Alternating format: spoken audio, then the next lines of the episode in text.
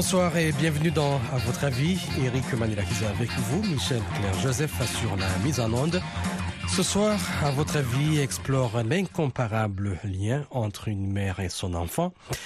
Du lien précoce pendant la grossesse à l'éducation et à l'évolution de cette relation, je vous invite de plonger dans la profondeur émotionnelle de cette connexion unique qui transcende le temps.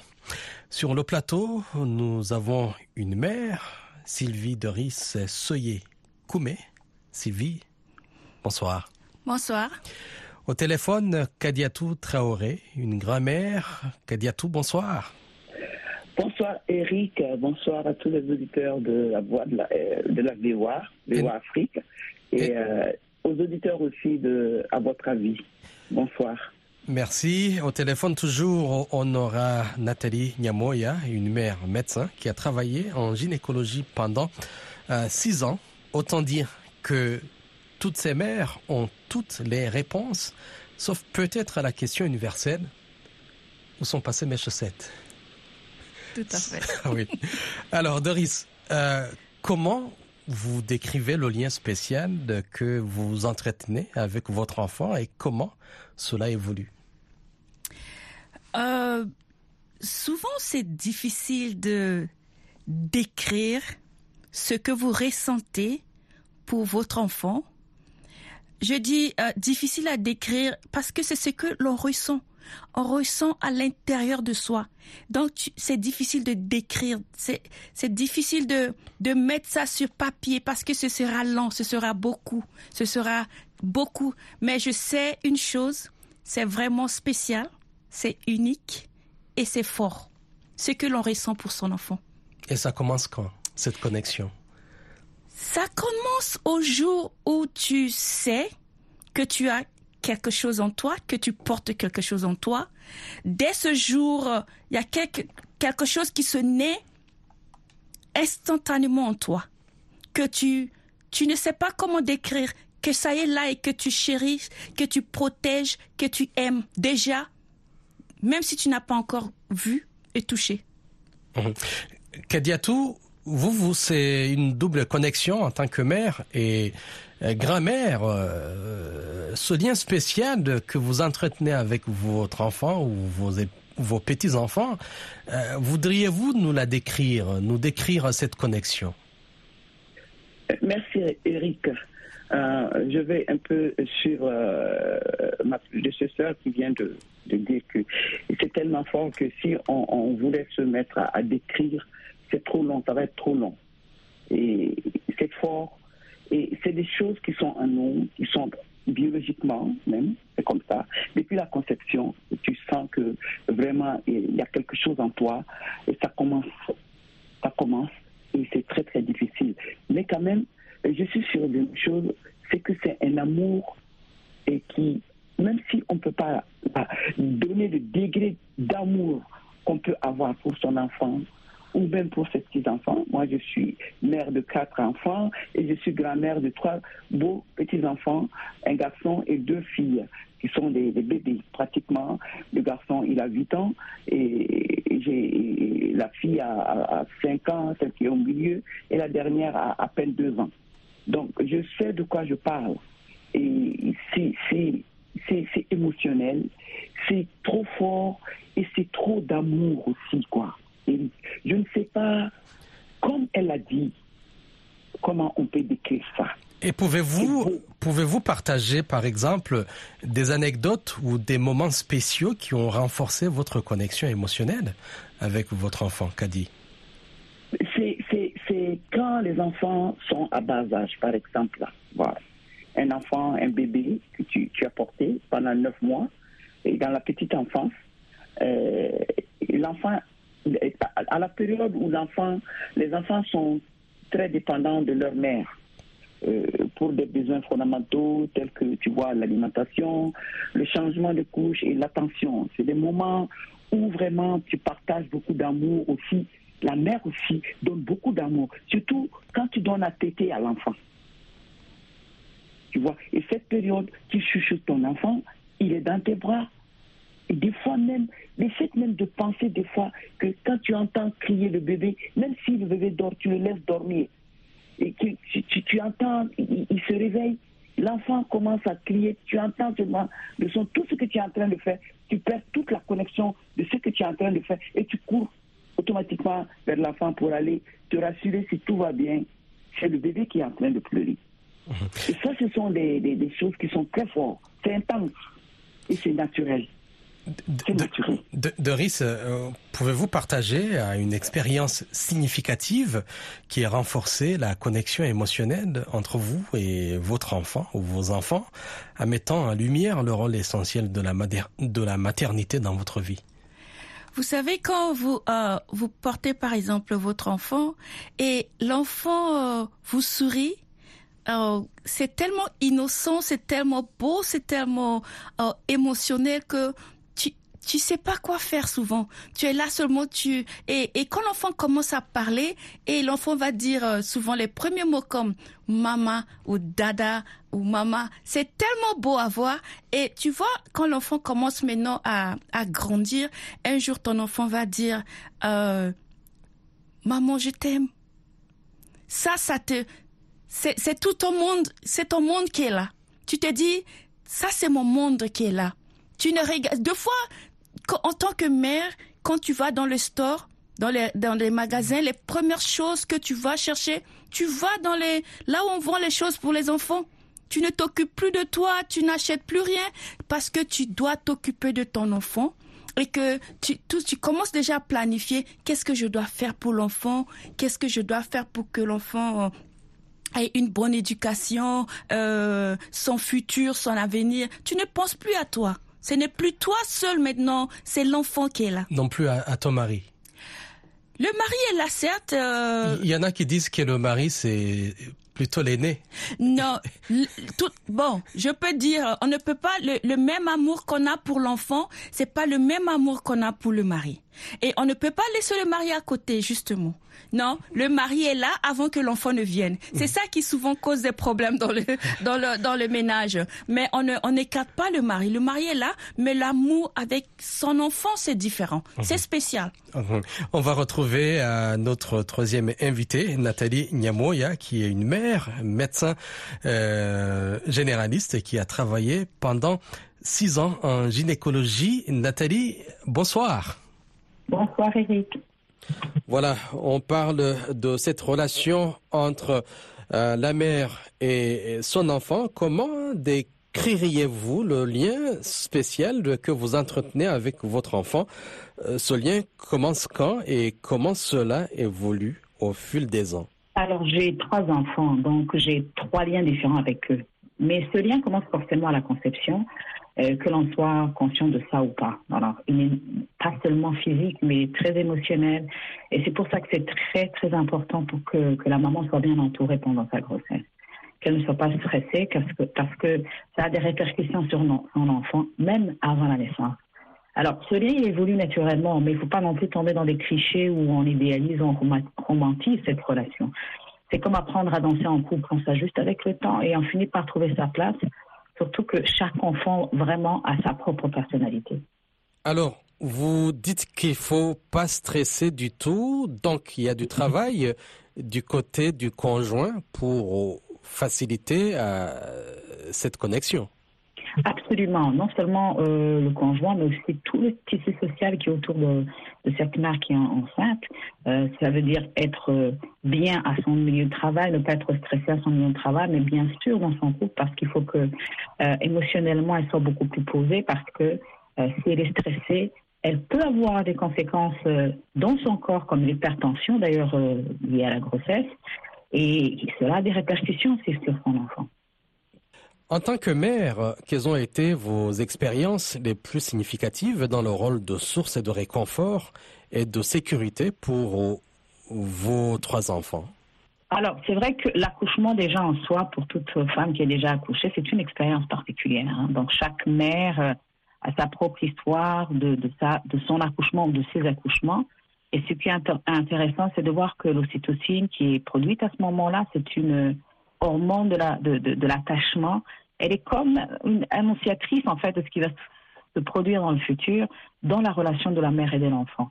C'est comme si je dirais mon amour pour toi se manifestera encore plus dans les moments difficiles.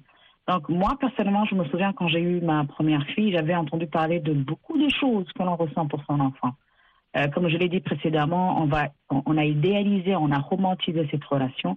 Et je me disais que je ne correspondais pas au profil parce qu'apparemment, pour moi, je ne montrais pas, je ne ressentais pas ou je pensais ne pas ressentir ces émotions parce que certaines vraiment, certaines personnes ont de, de, de, de grandes tendances à, idéaliser cette relation. Il y a des hauts et des bas, il y a des, des choses moins faciles et des choses beaucoup plus difficiles. Mais cette relation, même si elle est extraordinaire, quand on prend son bébé dans ses bras, quand il s'endort ou quand il vous sourit, ce sont des moments extraordinaires, mais ça ne se passe pas tout le temps. Alors la première fois que je me suis sentie légitime, je dirais dans mon rôle, euh, dans mon rôle de mère, c'est quand ma fille est tombée malade une fois.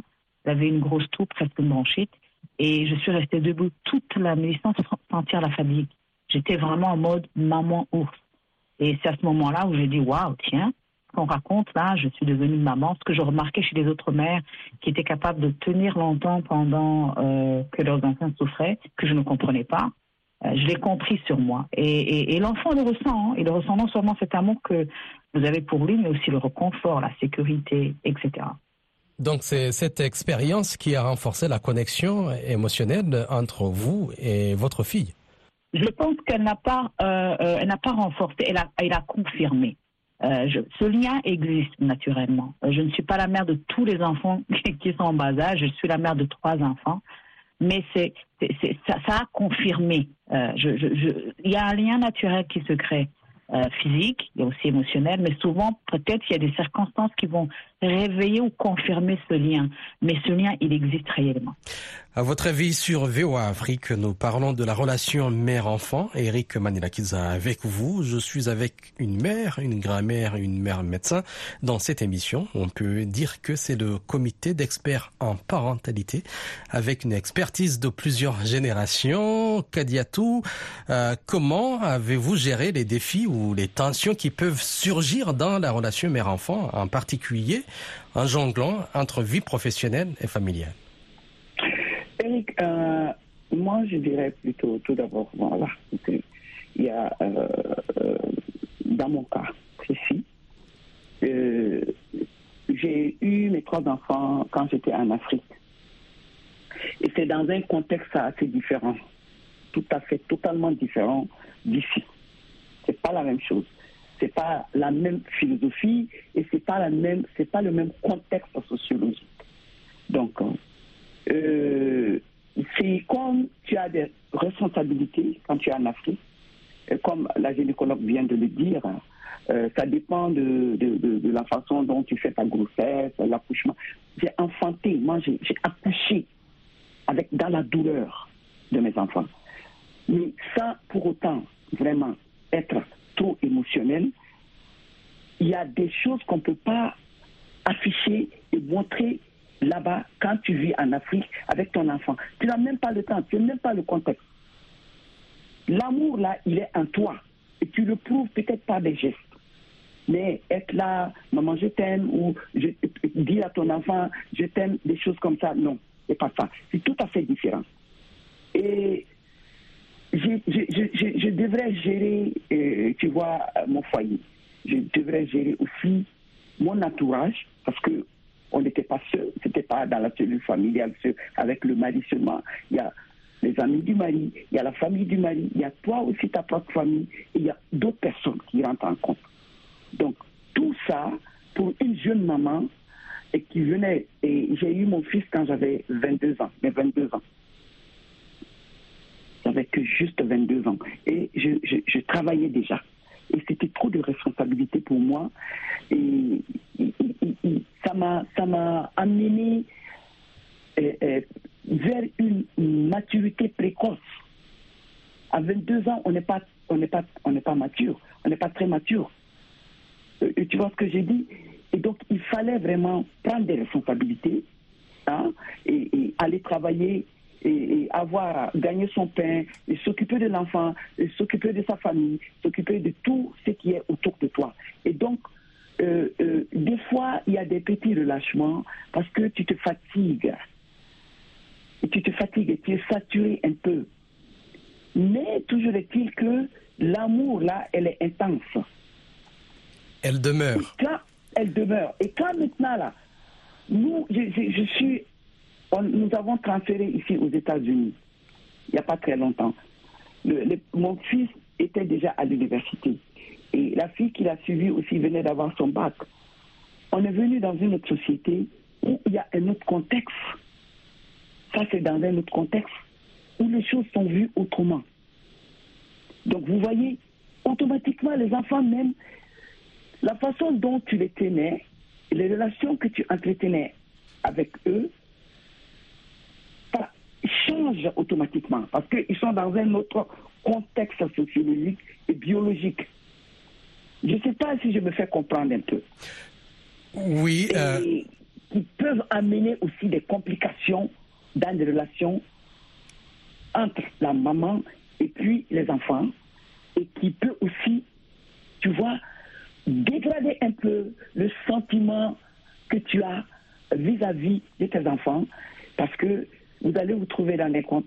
Et ça crée des, des, situations assez particulières. Et ça met les enfants aussi dans des situations assez particulières. Donc il faut savoir gérer tout ça et maintenir l'amour pour que les relations ne puissent pas se dégrader Merci euh, Kadiatou. Euh, Doris, euh, comment avez-vous surmonté les défis générationnels et les tensions dans votre relation mère-enfant?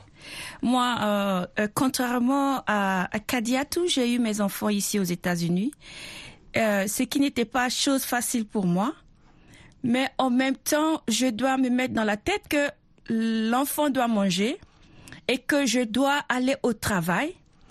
Mais je gère, j'essaie de gérer pour euh, le matin emmener l'enfant chez babysitter et le aller au travail. Quand tu reviens, tu fais tout toi-même et tu essaies de garder de, garder cette force là pour ne pas euh, pour ne pas crever, pour ne pas mourir, je voulais dire entre guillemets, mais euh, parce que c'est pas facile pour toi de courir, sortir et puis rentrer et tu dois préparer. Mais tout ça, mais si tu as quelqu'un avec toi pour euh, euh, partager les tâches, c'est c'est mieux.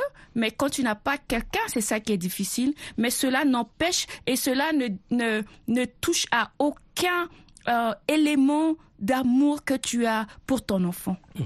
Euh, Nathalie, en tant que mère médecin, comment vous équilibrez votre rôle professionnel avec celui de mère et quel impact cela a-t-il sur votre relation avec euh, votre enfant?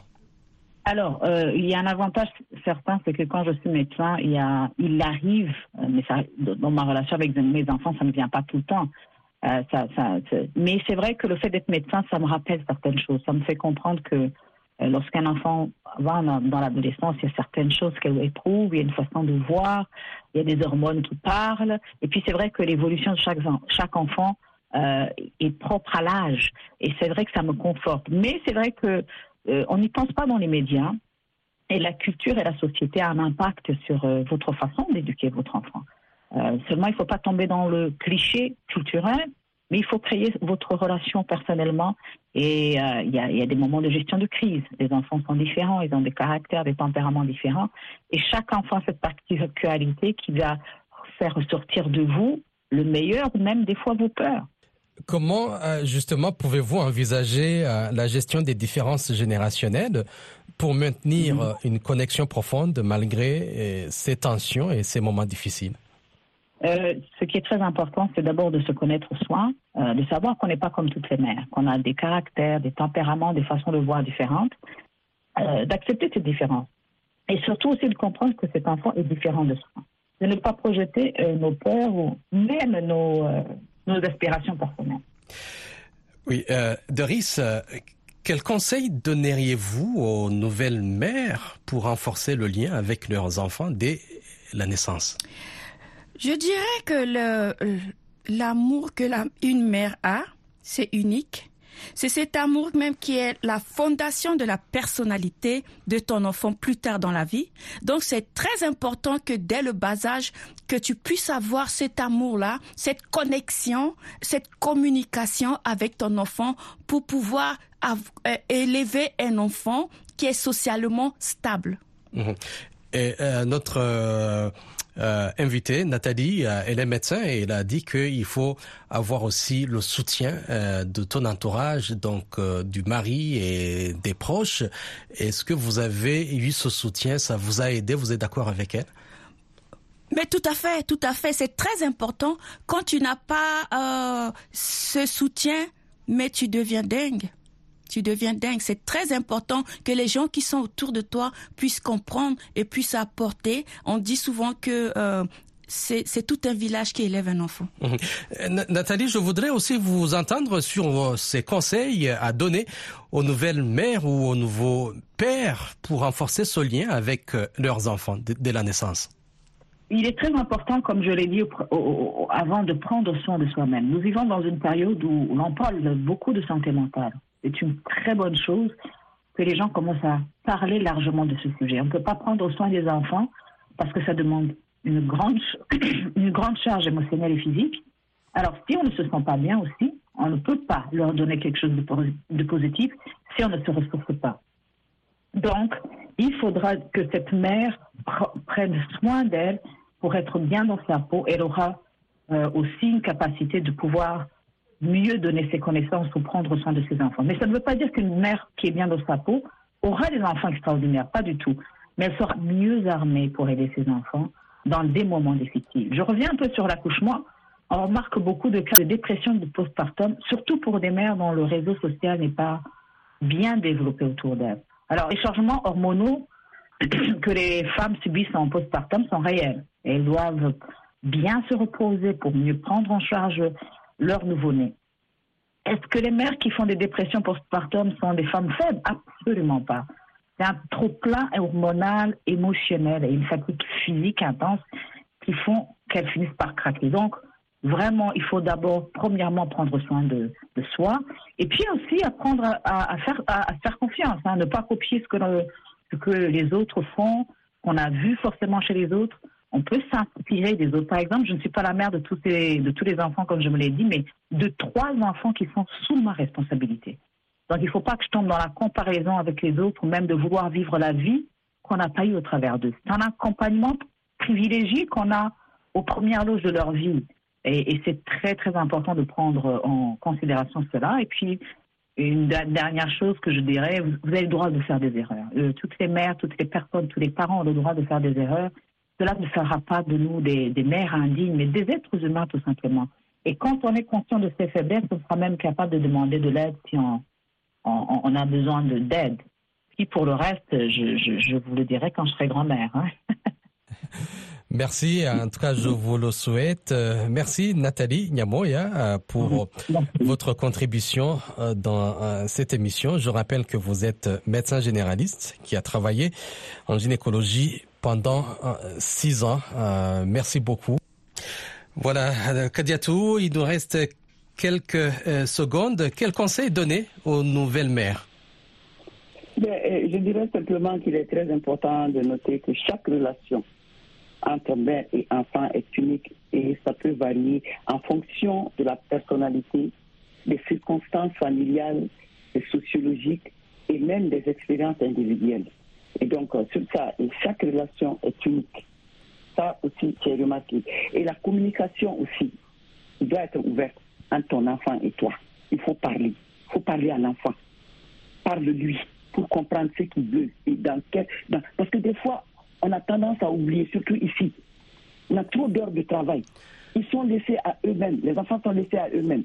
Donc, il faut parler, il faut communiquer. Tu as l'occasion, tu dois communiquer avec ton enfant pour savoir dans quoi il est. Parce que des fois, ça nous échappe. Merci, euh, merci Kadiatou. Malheureusement, on n'a plus de temps. Cette connexion, elle est complexe, profonde, évolutive. Réunir une mère, une grand-mère et une mère médecin dans une émission pour parler de la relation mère-enfant, c'est comme euh, avoir le casting parfait pour une série familiale, je dirais, mais en direct et sans scénario prévu. C'est la fin de cette édition de À votre avis. Eric Manila qui a été avec vous. Euh, Michel Claire Joseph a assuré la mise en onde. Je vous souhaite une excellente soirée à l'écoute des programmes de VO Afrique. À la prochaine.